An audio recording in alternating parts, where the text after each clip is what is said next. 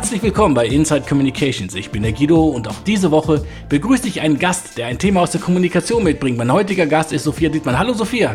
Guten Tag. Sophia, du hast deinen Bachelor in Eichstätt gemacht und bist dann zu dem Master an die LMU gewechselt. Warum warst du in Eichstätt und warum hast du gewechselt? Richtig, ich habe meinen Bachelor in Eichstätt gemacht und hier war wirklich der Studiengang zu 90 Prozent praxisorientiert. Also wir haben gelernt, wie man beispielsweise Hörfunkbeiträge oder Fernsehbeiträge schneidet oder wie man eine Reportage für den Printjournalismus schreibt. Also wirklich das Handwerk eines jeden Journalisten sozusagen. Mhm. Und jetzt im Master wollte ich mich etwas breiter aufstellen. Ich wollte auch in eine größere Stadt nach München ziehen. Und ja, ich bin wirklich zufrieden mit dem Master Kommunikationswissenschaften, weil es hier eben eine gute Mischung aus Medienpraxiskursen und ja eben wissenschaftlich orientierten Seminaren gibt. Mhm. Und du hast auch mehr Tiefe, wenn du dann diese wissenschaftlichen Fragestellungen eben auch dran hinterfragst. Wenn du jetzt in Eichstätt schon so praktisch gearbeitet hast, das war ja natürlich für dich richtig klasse, wenn du dann auch in die Jobs reingegangen bist, hast du ja schon unglaublich viel mitgebracht. Genau, wie man so schön sagt, wollte ich schon seit meiner Schulzeit irgendwas mit Medien gerne machen. und da habe ich nach meinem Abi mir die Zeit genommen und verschiedene Praktika gemacht. Also ich war beim Radio, ich war in einer Online-Redaktion, ich war auch in einer Lokalredaktion einer Tageszeitung. Also ich habe mir alles Mögliche wirklich angeguckt, um zu sehen, was mir gefällt, was mir liegt. Und dann kam mein Pflichtpraktikum im Bachelor, das habe ich bei Pro7 Sat1, heute 7-One Entertainment Group gemacht und ja, das war wirklich ein Volltreffer und ich habe mich wirklich in die Fernsehwelt verliebt. Ach schön. Was hast du da gemacht? Mein Praktikum war in der Chefredaktion und zu meinen Aufgaben hat gehört, dass ich zusammen mit den Chefredakteuren verschiedene Beiträge abgenommen habe. Also wir haben uns die Beiträge angeguckt und verbessert, wo könnte noch ein Schnitt anders gesetzt werden, wo macht der Sprechertext keinen Sinn, wo versteht man als Zuschauer den Beitrag vielleicht nicht. Und ja, hier konnte ich wirklich viel von den Chefredakteuren lernen und ich wurde natürlich auch immer mit einbezogen und konnte wirklich zu allem immer meine Meinung sagen und ja, war echt ein tolles Praktikum. Mhm, ja, das klingt auch super spannend. Und du hast ja auch während deines äh, Masterstudiums, bist du dann dort auch geblieben? Richtig. Seit dem Master arbeite ich nebenher als Werkstudentin in der Abteilung International Format Scouting. Wir beschäftigen uns damit, was sind die neuen Formate auf der ganzen Welt. Also was läuft in Asien, was läuft in den USA, in UK, also was ist da gerade das neue Primetime-Format sozusagen. Und wir sichten das Ganze, sammeln das Ganze und stellen das dann den einzelnen Sendern in verschiedenen Sitzungen vor. Und genau aus dieser Welt hast du uns auch das Thema mitgebracht, also die Entwicklung von neuen Fernsehformaten. Genau, das ist auch das Thema der heutigen Podcast-Folge. Denn Fernsehsender müssen sich ja ständig überlegen, was senden wir, was ist das neue Entertainment, was die Leute vor den Fernseher zieht. Und das ist natürlich ein super interessanter Einblick. Wie wissen diese Personen, was die neue Traumquote von morgen vielleicht ist?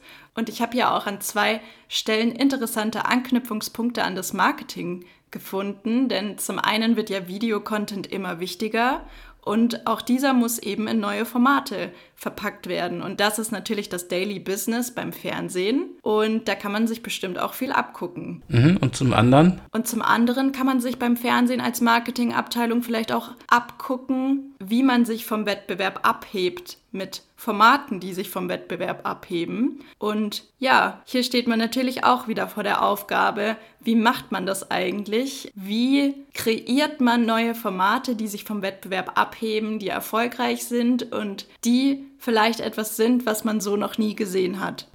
Und genau diesen Prozess, wie packen die das an? Den hast du dir angeschaut? Ja, das Thema habe ich mitgebracht. Ich habe mich mit Burkhard Weiß getroffen und wir haben alles rund um das Thema Formatentwicklung besprochen. Und er selbst arbeitet im Content Development bei der 7-One Entertainment Group und hat jahrelange Erfahrung auch vor der Kamera. Und ja, es war wirklich ein interessantes und tolles Gespräch. Ja, Sophia, ich bin sehr, sehr, sehr gespannt. Lieber Burkhard, ich freue mich sehr, dass du dir heute Zeit genommen hast und bei meiner Podcast-Folge mitmachst. Bevor wir aber starten, habe ich drei kurze Einstiegsfragen vorbereitet, die du mir ganz schnell und knackig beantworten müsstest. Okay, es sind kurze Fragen und kurze Antworten. Kurze Fragen, kurze Antworten. Das ist nicht das Einfachste für mich, aber okay. Beschreibe deinen Job in drei Worten. Täglich immer anders. Wann und wie wurde dein Interesse zum Fernsehen geweckt? Ich bin ein Fernsehkind, glaube ich, seit Beginn. Meine Eltern haben Fernsehen geliebt. Ich habe es immer geguckt, finde es immer gut. Und mit welchem Format lockt man dich selbst vor den Fernseher? Ich würde die Frage anders formulieren. Mit welchem Format nicht? Es sind so viele Formate, die ich interessant finde und spannend finde zu gucken. Deswegen glaube ich, wäre es für mich eher die Frage, welches Format lockt mich auf keinen Fall von Fernseher. Und das wäre? Die schönsten Bahnschienen Deutschlands.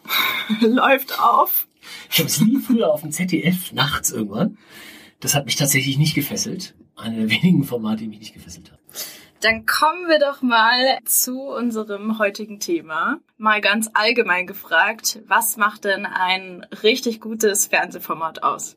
Ein sehr gutes Fernsehformat muss natürlich unterhalten. Das muss Spaß machen und ich glaube, ein sehr gutes Fernsehformat hilft dabei, total abzuschalten und von seiner Welt wegzukommen, weil ich jetzt mal unterstellen würde, dass das das Hauptbedürfnis ist, warum man Entertainment-Formate guckt, abschalten zu können. Und wenn das gelingt, dann ist es ein sehr gutes Fernsehformat.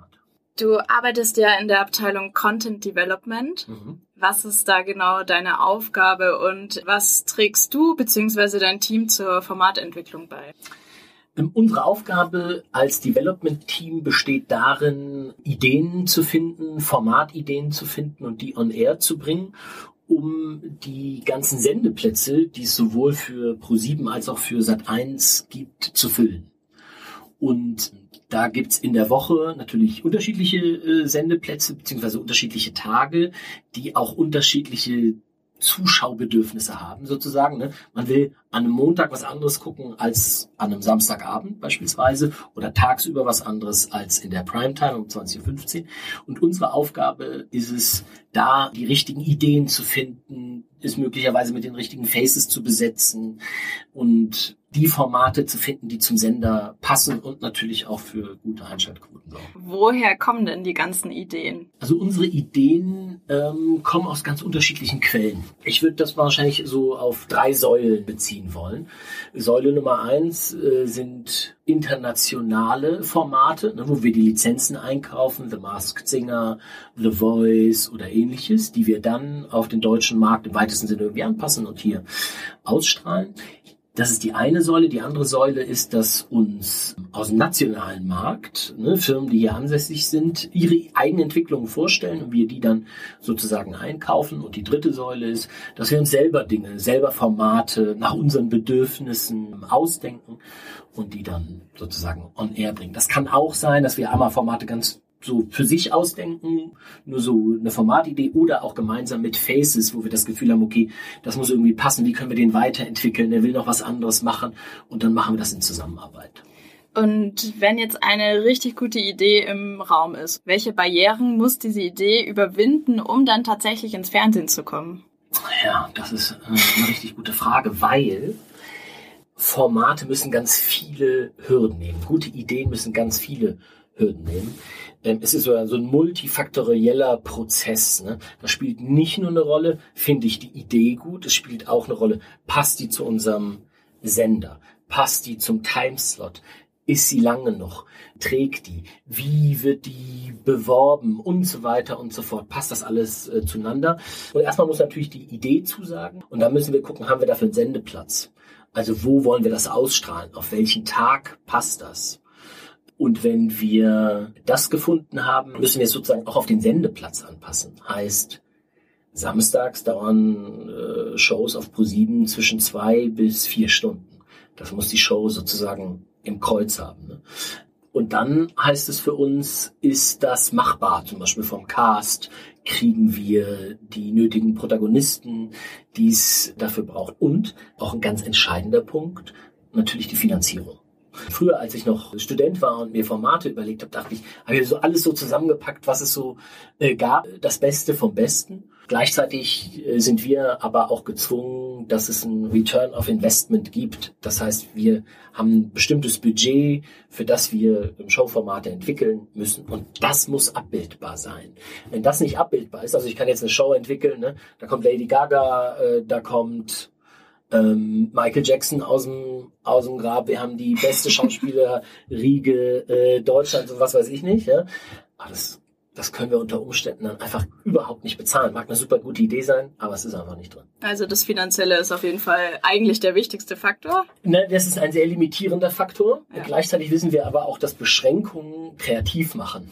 Mhm. Ne? Also ähm, gerade wenn du hier und da ähm, so ein paar Einschränkungen hast, bringt dich das nochmal auf besondere Ideen. Aber ja klar, wir können uns jetzt einfach nicht ähm, frei an allen bedienen, so wie wir das wollen. Zehn Flugzeuge, neun Hubschrauber, ähm, das Ganze bitte in Südafrika auf einer kleinen Insel und so weiter. Ne? Mit also, Lady Gaga und Michael Jackson. Genau.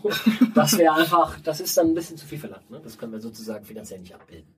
Kann man denn vorher schon abschätzen, wie erfolgreich ein Format wird oder ist das immer Glücksspiel? Also wenn es eine Formel gäbe, wo wir das genau sagen können, dann würden wir sie ständig anwenden. Wenn man in die Realität guckt, sieht man, es gibt natürlich äh, Flops, ne?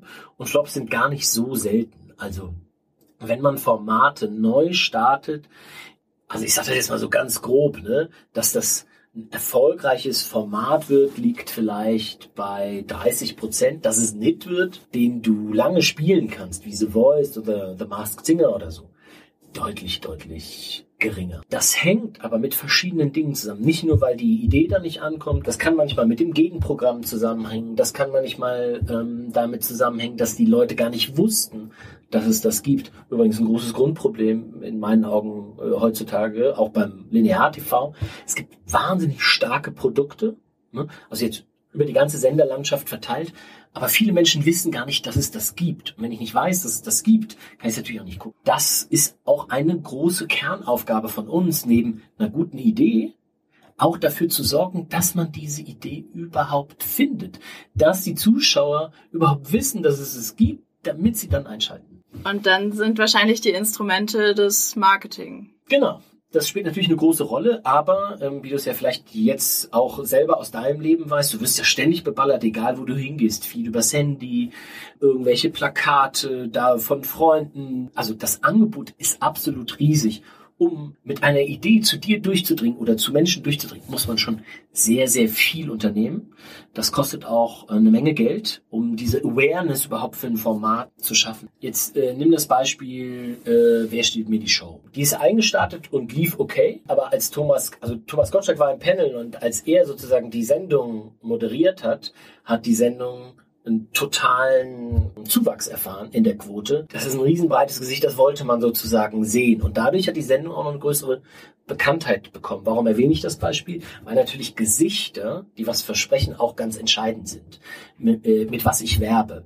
Das heißt, wenn ich jetzt zum Beispiel ein Format habe, was sich mit Normalos beschäftigt, muss ich schon mit einer Idee oder Bildern werben und das macht's schon mal auf eine andere Art und Weise herausfordernder. Wie genau misst man denn den Erfolg? Da gibt's ein Stichwort. Das ist die Einschaltquote. Da ist natürlich auch nochmal ganz wichtig zu wissen, die sozusagen werberelevante Zielgruppe ist von 14 bis 49 Jahre. Man hat irgendwann gesagt, ja, wie können wir denn das monetarisieren, was im Fernsehen läuft? Ne? Wie können wir mit Geld verdienen? Indem wir Werbung zeigen. Aber welche Zielgruppe ist für uns relevant? Und da ist immer so im Raum, ne, da hat sich einmal jemand ausgedacht, das ist 14 bis 49 und hat es so festgelegt und fertig. Nee, sondern dahinter gibt es einen strategischen Grund. Und zwar sagt man, jemand von 14 bis 49 fängt Produktbildung an. Ne? Also Produktimages entstehen im Kopf zu bestimmten Dingen. Warum? Weil Bedürfnisse entstehen. Wenn du ein kleines Kind bist, hast du gar nicht so viele, irre viele Bedürfnisse und du hast ja, also Bedürfnisse hast du schon, hast aber jetzt auch kein Geld und kannst da jetzt keinen Einfluss darauf nehmen, weil das deine Eltern für dich entscheiden, was es zu essen gibt, was du geschenkt bekommst. Und mit 14 geht das sozusagen los, dass erste Bedürfnisse entstehen, wo du an Produktentscheidungen, dass sie gekauft werden, mit beteiligt bist. Und so wächst das. Nur als Beispiel, du ziehst von zu Hause aus ne, und wäschst äh, zum ersten Mal äh, deiner Klamotten. Jetzt musst du natürlich Waschmittel kaufen. Und zum ersten Mal entscheidest du, mit welchem Waschmittel du deine Sachen wäschst. Und sehe quasi im Fernsehen, ach, ich möchte gern das Waschmittel von XY. Zum Beispiel. Oder weißt von zu Hause, ihr benutzt immer, was weiß ich, Spee. Das heißt, du wägst ab, wonach gehe ich jetzt, nach Preis, nach Marke, was weiß ich. Das geht sozusagen bis 49. Danach hast du für alle relevanten Dinge schon deine Entscheidung getroffen. Und jemand, der 75 Jahre alt ist und seine Sachen wäscht, der ändert seine Produktentscheidung nicht mehr. Der bleibt bei seinem Waschmittel. Das heißt, man hat sozusagen gesagt, da wo Werbung noch Einfluss nehmen kann, das ist die Zielgruppe von 40 bis 49. Jetzt kann man streiten, ob das bis 50, bis 51 oder bis 55 geht. Das kann man erhöhen, überhaupt gar keine Frage. Man kann sich auch die Frage stellen, hat sich das verändert und wie auch immer.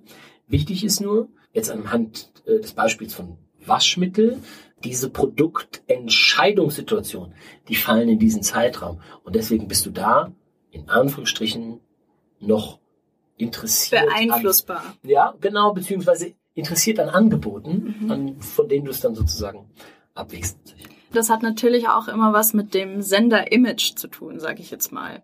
Wie würdest du denn das Sender-Image von Pro7 erklären? Ich würde sagen, Pro7 ist der Profi-Entertainer mit Haltung. Und beispielsweise das von Sat 1? Wäre für mich ein spannender, gemischt Warenladen für die reifere Frau.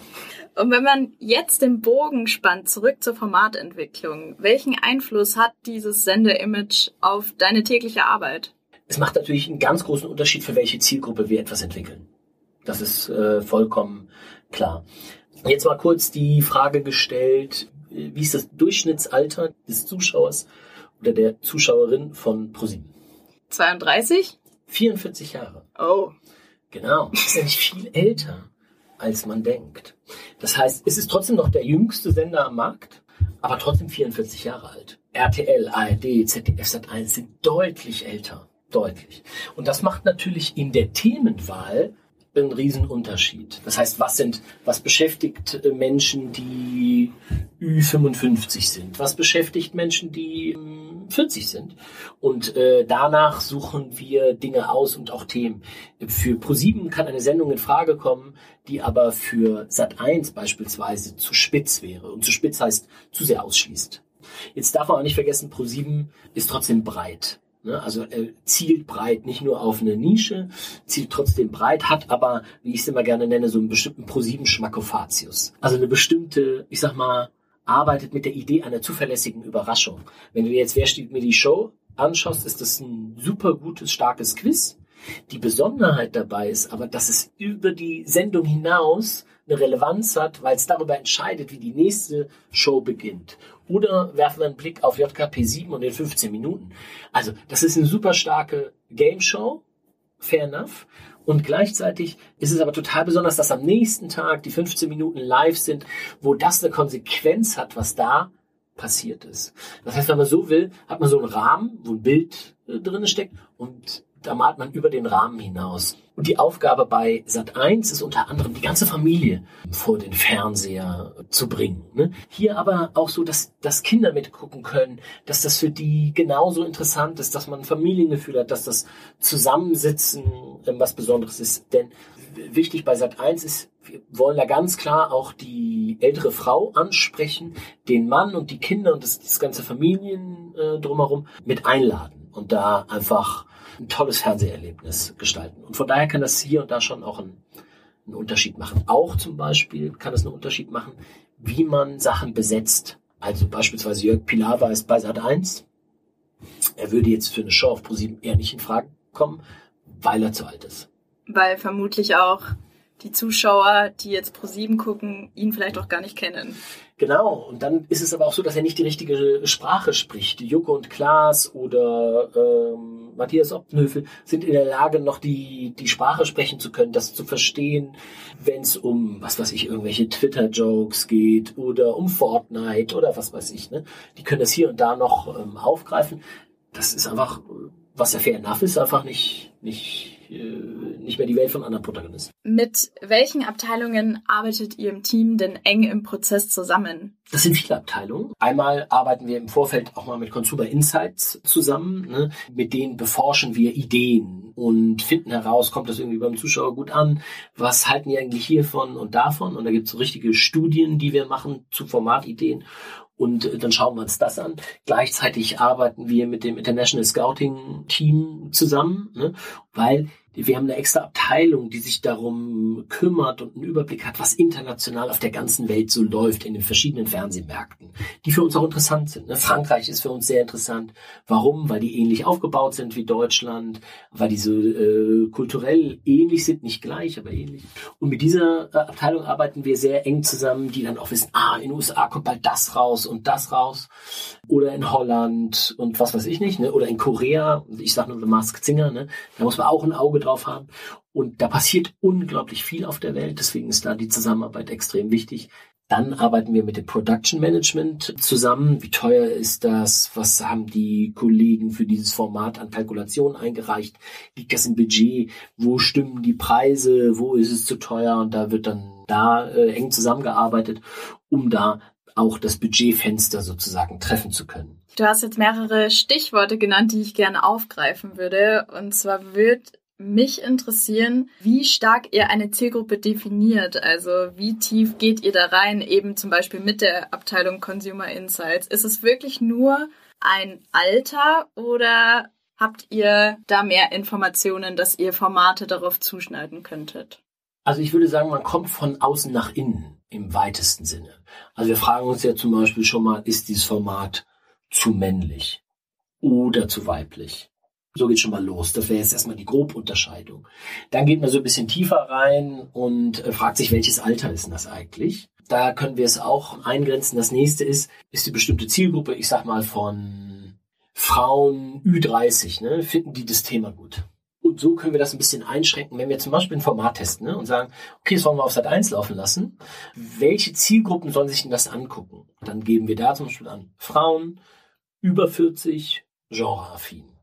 Es geht jetzt nicht so weit, dass wir sagen, die müssen zwei Autos haben, einen Hund und in der Vorstadt wohnen. Du hast auch gerade eben unsere Abteilung angesprochen, mhm. International Scouting. Was macht ihr mit den Formaten, die wir euch jetzt präsentieren? Wenn euch da angenommen eins gefällt, wie geht's dann weiter?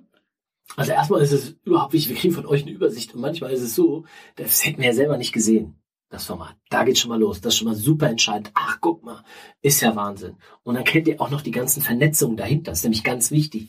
Wie ist das Produktionsnetzwerk dahinter? Auch ganz entscheidend, mit wem man irgendwie zusammenarbeitet.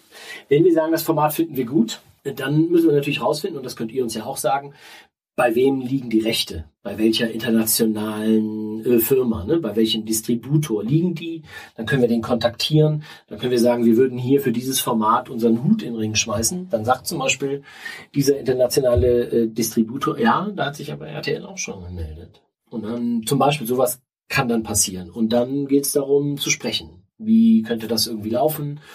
Und dann muss man verhandeln mit RTL. Mit dem internationalen Distributor muss man da verhandeln, weil er sagt dann zum Beispiel, okay, ihr könnt das haben, aber mindestens sechs Folgen und das muss samstags laufen. Sowas. Und dann muss man da so ein bisschen verhandeln, dieses, ähm, ich sag mal, das Format-Business ist ein ganz spannendes Geschäft, weil es eben nicht nur von der reinen Idee abhängt, sondern wenn es mehrere Leute gibt, die das gerne hätten, dann wird es halt ganz interessant. Dann versucht so eine Firma natürlich auch zu sagen, also nicht nur den Preis hochzutreiben, sondern wo soll es auch laufen, können ein paar Forderungen stellen. Und so geht es dann weiter. Also wir heben dann die Hand und wenn wir einen Zuschlag bekommen, dann setzen wir es um.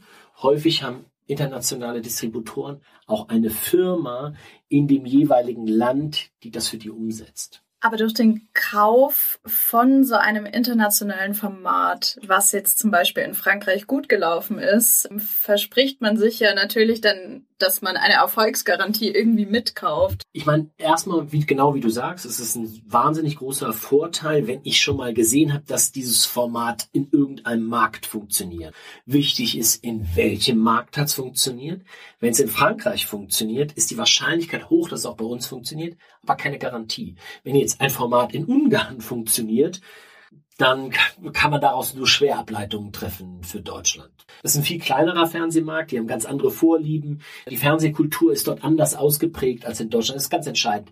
Aber Ideen aus England, Holland, wie gesagt Frankreich, ähm, was da in den Märkten passiert, ist für uns ganz spannend. Na klar kann es floppen. Die Garantie hat man nicht. Und ähm, deswegen kann es trotzdem eine gute Idee sein. Weißt du, der Punkt ist ja der, woran können wir festmachen, warum es gefloppt ist?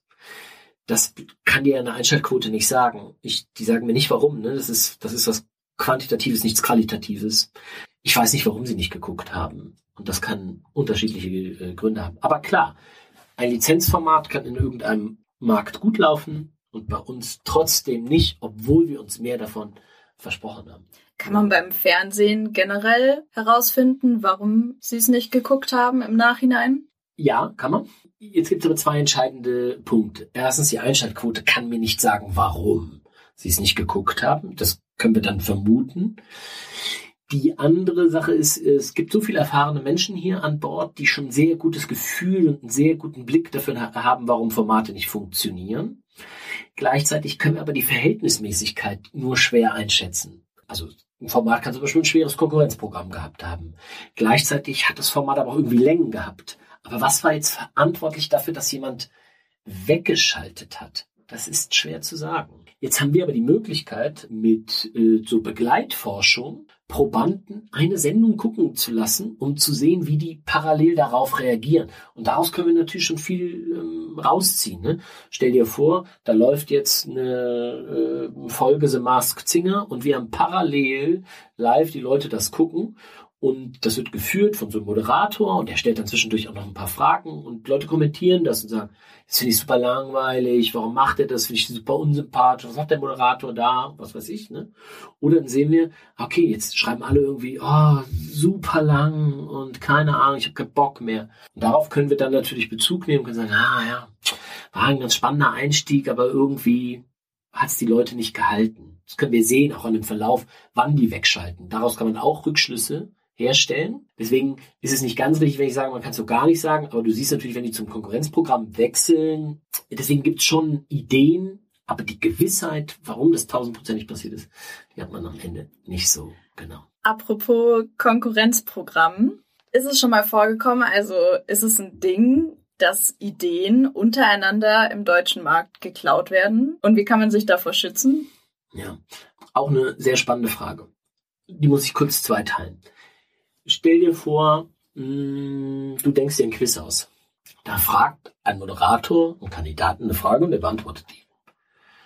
Ist das jetzt eine Idee, die man schützen lassen kann? Schwierig. Also, ne, jemand fragt jemand anderen eine Frage. Halt, kannst du eigentlich, also, das geht eigentlich nicht. Deswegen gibt es auch ganz viele, ganz viele Quizshows, weil du das nicht schützen lassen kannst. Das ist keine Idee. Die reicht nicht aus. Das heißt, es braucht eine bestimmte Schöpfungshöhe, beziehungsweise muss eine Marke sein guck dir, wer wird äh, Millionär an. Ne? Da fragt einer einen anderen, das ist okay, fair enough. Das gibt's aber, das ist eine Grundidee, die gibt's wie Sand am Meer, weil das kann ich nicht schützen, das ist viel zu allgemein.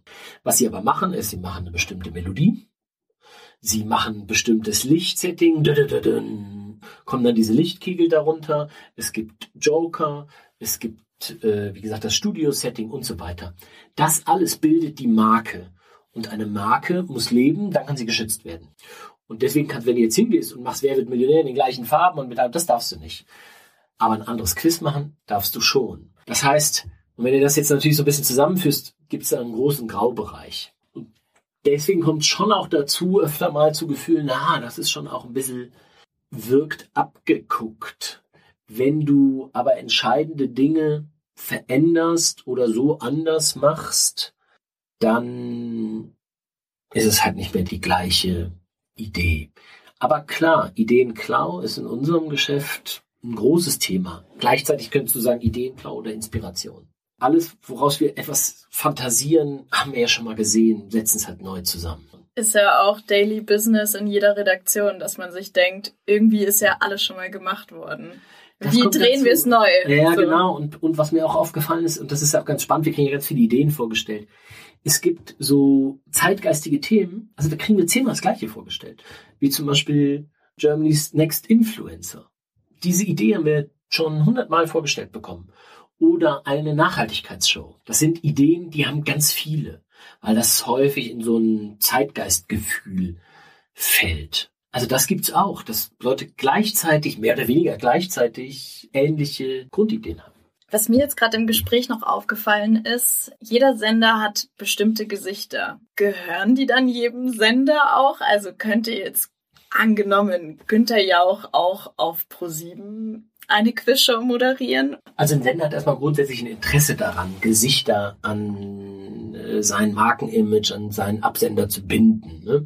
Weil es einfach eben was damit zu tun hat, dass ein Gesicht, wenn er sich mit der, mit der Marke verbindet, dann das Markenimage mitprägt. Ne? Juck und Klaas sind tendenziell sehr ProSieben-affin und äh, zahlen auf das Markenimage ein. Jetzt ist das ganz unterschiedlich. Also äh, Günther Jauch ist ja eine sehr große Figur, der kann eigentlich theoretisch machen, was er will. Ne? Der hat ja auch mal auf der ARD eine Politik Talkshow moderiert. Da war es zum Beispiel so in der Absprache mit RTL, wenn es jetzt eine andere Quizshow ist, wäre es jetzt irgendwie doof, aber dadurch, dass es ein anderes Genre ist, jetzt nicht so das äh, Thema. Aber grundsätzlich hat man daran Interesse, Gesichter exklusiv an sich zu binden. Wir haben ja nichts anderes als Ideen und Gesichter. Mehr haben wir nicht. Das ist unsere Substanz. Ne? Mehr hat ein Fernsehsender nicht. Und du brauchst auch immer ja Gesichter, weil sie zum Zuschauer sprechen, weil sie das sozusagen repräsentieren. Ein Format, na klar, das hat auch eine bestimmte Strahlkraft, aber richtig zusammenkommen tut es jetzt zum Beispiel auch bei Germany's Next Topmodel über Heidi Klum oder die Game Show wird natürlich ganz anders von Joko und Klaas präsentiert als eine reine normale äh, Game Show. Das über Charaktere zu machen, ist natürlich für den Sender absolut sinnvoll. Wir kommen langsam zum Ende. Was ist dir in deiner Zeit bei 7 One bzw. Pro7 Sat 1 besonders in Erinnerung geblieben? Das fällt mir sofort an, weiß ich genau. Und zwar ich bin ja 1980 äh, geboren ne? Und bin deswegen totaler äh, Stefan Raab Gucker gewesen, bin mit dem groß geworden. Und jetzt im Rahmen von meiner Arbeit hier beim Sender hatte ich dann die Möglichkeit, einen Tag mit Stefan Raab zusammenzuarbeiten und zu, mit meinen Kollegen zusammen ähm, gab es so einen Workshop damals zu äh, TV Total äh, mit der Idee, dass wir das wieder on air bringen. Und da habe ich ihn kennengelernt und zum ersten Mal sozusagen war ich ihm, ja, so muss ich sagen, ihm quasi nah und habe ihn erlebt. Und das war für mich ein ganz tolles, ganz tolles Erlebnis, ne? weil ich aus dieser Zuschauerrolle rausgestiegen war und ihn dann einfach kennenlernen durfte. Und das war ein großes Highlight für mich, was ich nie vergessen werde. Was würdest du sagen, wie hat sich dein Job in den letzten Jahren verändert? Ich habe zum Beispiel total viele Leute in meinem Umfeld, die gar keinen Fernseher mehr haben. Junge Leute in meinem Alter. Also ich bin da wirklich noch eine Art Dinosaurier. Ich liebe den Satz, ich gucke kein Fernsehen.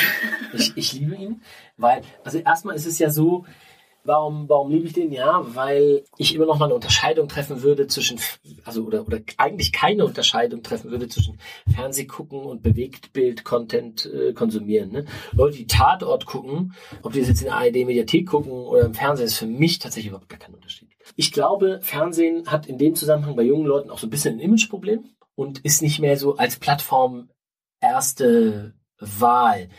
Aber hier haben wir dieses Thema, was ich vorhin mal angesprochen hatte oder mal erwähnt hatte. Ich glaube, viele wissen auch gar nicht, was es gibt und was kommt. Es findet sozusagen eine Ablehnung statt bei gleichzeitigem nicht vorhandenem Überblick, was eigentlich alles angeboten wird.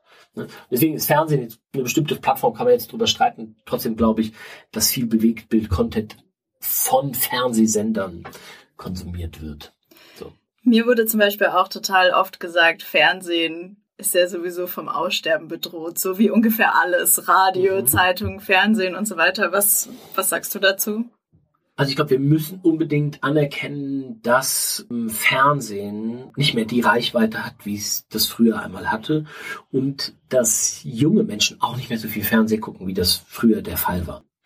Das müssen wir, glaube ich, anerkennen. Gleichzeitig glaube ich nicht, dass Fernsehen stirbt, aus mehreren Gründen. Grund Nummer eins, eine große Stärke von Fernsehen ist live. Ne? Was jetzt passiert, so Sascha Lobo hat das in einem Zeitartikel mal die, die vollkommene Verjetzung äh, genannt, die das Fernsehen noch bietet. Ne? Dieses, dieses Live-Moment, dass ich weiß, ich gucke jetzt mit super vielen Leuten das das gleiche Programm, ob das jetzt eine Live-Show ist, was weiß ich, die VOG-WM oder ob das jetzt eine Nachricht ist, weil irgendwas passiert ist oder so. Ich glaube, das ist eine, eine ganz große Stärke. Eine andere große Stärke ist die Kuration. Ähm, jeder von uns kennt es bei einem Streamer, will er jetzt was gucken mit einem Partner oder mit Freunden, egal, ist eine Dreiviertelstunde damit beschäftigt, was wir jetzt wohl gucken könnten. Und da tritt eine Frustration ein. Und Fernsehen hat noch dieses bestimmte, so, so, ein, so, so ein Kurationsangebot. Ich habe eine Idee, was so bei ProSieben läuft, ich habe eine Idee, was bei RTL läuft, so im weitesten Sinne, so ein bisschen Absender-Image geprägt. Und das wird für mich auf eine ganz spannende Art und Weise kuratiert und ich steige mit einem Lean-Back-Gefühl ein. Ich sepp da so durch, mehr muss ich nicht. Bei Netflix muss ich reingucken, muss ich lesen, muss ich mir verstehen, was, was ist da los, was ist das eigentlich, bla. Und so, und schon bin ich äh, anders gefordert. Ist auch okay, ne? Also deswegen ähm, wird es auch viel geguckt, weil es ganz tolle Inhalte gibt. Ich glaube, das sind nur so paar Stärken von TV, die TV weiterhin behalten wird. Davon bin ich fest überzeugt. Und vor allen Dingen, die Streamer kommen ja dem linearen Fernsehen immer näher, dadurch, dass sie jetzt auch zum Beispiel Werbung senden wollen. Der Hintergrund ist eigentlich ganz spannend, nämlich bei einem Streamer muss ich ein Abo abschließen einmalig. Ne? Jetzt haben die in der Pandemie den ganzen Markt abgedeckt. Der ist satt. Jetzt können sie nicht, sie können nicht mehr expandieren. Und Netflix ist ja auch letztendlich ein Tech-Unternehmen. Ne? Es, es, muss jetzt expandieren. Aber jetzt, äh, wo, wie denn? Es ist doch jetzt, alle haben jetzt einen Netflix-Account sozusagen. Das Geld kommt rein, aber wie machen wir das jetzt? Deswegen gibt es aber die Überlegung, Sharen ist nicht mehr erlaubt. Jeder muss jetzt bezahlen quasi. Zweiter Gedanke ist eher, okay, ähm, Linear TV kann theoretisch unendlich viel Geld verdienen, weil sie die Werbeplätze ja verkaufen können. Das heißt, wenn ein Format sehr, sehr gut läuft, kann ich natürlich die Programmumfelder teuer verkaufen, sozusagen, weil halt ganz viele Leute gucken. Das heißt, hier kann ich den Preis sozusagen anpassen. Das kann ich ja beim Abo-Modell nicht. Deswegen überlegen Sie sozusagen auch Werbung mit reinzunehmen, damit Sie darüber noch mehr Einnahmen generieren können. Jetzt ist die Herausforderung, und da bin ich sehr gespannt, das schaue ich mir sehr gerne an. Die Herausforderung, die, wenn ich jetzt aber schon ein Abo bezahlt habe, muss ich mir jetzt ja auch noch Werbung angucken. Mhm. Wir schließen mit einem Blick in die Zukunft, beziehungsweise vielleicht ein Blick in die Gegenwart, mhm. wenn du das überhaupt sagen darfst. Ich weiß es gar nicht. Was, was liegt gerade auf deinem Schreibtisch?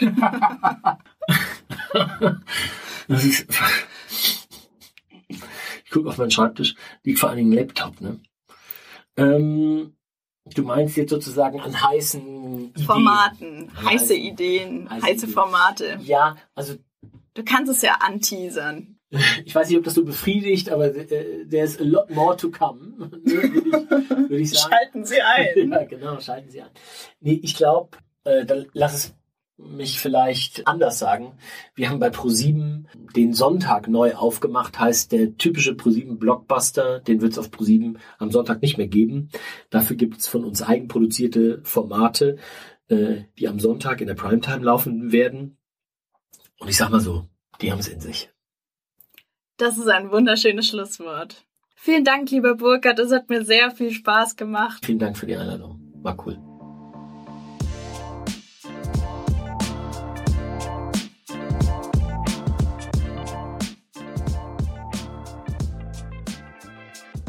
Geil, Sophia, was soll ich sagen? Das war ein Einblick in eine ganz andere Welt. Aber fang du doch kurz an. Was waren für dich die wichtigsten Punkte? Ich denke, auf jeden Fall ist es wichtig, mit neuen Formaten seinem Sender-Image treu zu bleiben. So wie Burkhardt auch so schön gesagt hat, dem ProSieben Schmackofatius und ja. seine Zielgruppe gut zu kennen und einschätzen zu können, um eben die Formate zu entwickeln, dass sie die Zielgruppe mit großer Wahrscheinlichkeit eben auch anspricht. Und natürlich ist Konkurrenzbeobachtung wichtig, Beobachtung des internationalen Markts, das Anpassen an das sich verändernde Nutzungsverhalten und ja, gucken, was machen die nachwachsenden Generationen so, wofür interessieren die sich. Genau, und was meinst du? Also mir gefiel sein Satz, äh, dass Beschränkungen kreativ machen. Also das entspricht absolut meinen persönlichen Erfahrungen. Die besten Ideen kommen eigentlich immer dann, wenn man eine Aufgabe bekommt, bei der man zuerst denkt, wie, wie soll das denn jetzt gehen? Und da wird man gezwungen, bisherige Denkmuster komplett zu verlassen und dann kommt man auf ganz, ganz, ganz neue Ideen. Wenn man aber einmal diese Ideen hat, dann kommt auch dieses Gefühl, dass man weiß, dass man jetzt den Wettbewerb rechts überholt, weil es eben so komplett anders ist. Und das ist eigentlich ein ziemlich cooles Gefühl. Also da kann ich nur zu 100 Prozent unterstreichen, was er da gesagt hat. Und dann gefiel mir auch, wie er den Prozess vom Scouting beschrieben hat, diese Machbarkeitsgedanken, das Ausprobieren, aber auch äh, wie er die Probanden einsetzt, um das Format dann systematisch zu, zu challengen, zu gucken, ob es funktioniert und es dann nachher zu optimieren. Es war aber auf jeden Fall ein sehr inspirierendes, interessantes und auch wirklich charmantes Interview, das du da mit der Burkhard Weiß geführt hast. Das hat unglaublich Spaß gemacht zuzuhören und dafür danke ich dir sehr, Sophia. Wenn ihr Fragen zu der Sendung habt, also zum Thema Formatentwicklung, dann schreibt uns. Die E-Mail-Adresse ist feedback at insidecommunications.de und wir werden sie auf unseren Social-Media-Kanälen, also Instagram, LinkedIn, Xing und Facebook und natürlich auf unserer Webseite beantworten. Und wir sind auch über jedes Feedback dankbar, auch hier über E-Mail, Social Media und natürlich auch auf Spotify und Apple Podcasts, wo man Reviews schreiben und Sterne vergeben kann und das Wichtigste, wo man diesen Podcast auch abonnieren kann. Danke fürs Zuhören und wenn dir dieser Podcast gefallen hat, würden wir uns natürlich riesig über deine Unterstützung freuen. Wir haben auf unserer Website www.insidecommunications.de alle finanziellen Möglichkeiten aufgelistet und freuen uns natürlich über jeden, der dieses Format unterstützen und somit aufrechterhalten möchte. Vielen Dank. Ja, vielen Dank und bis nächste Woche. Tschüss. Ciao Guido.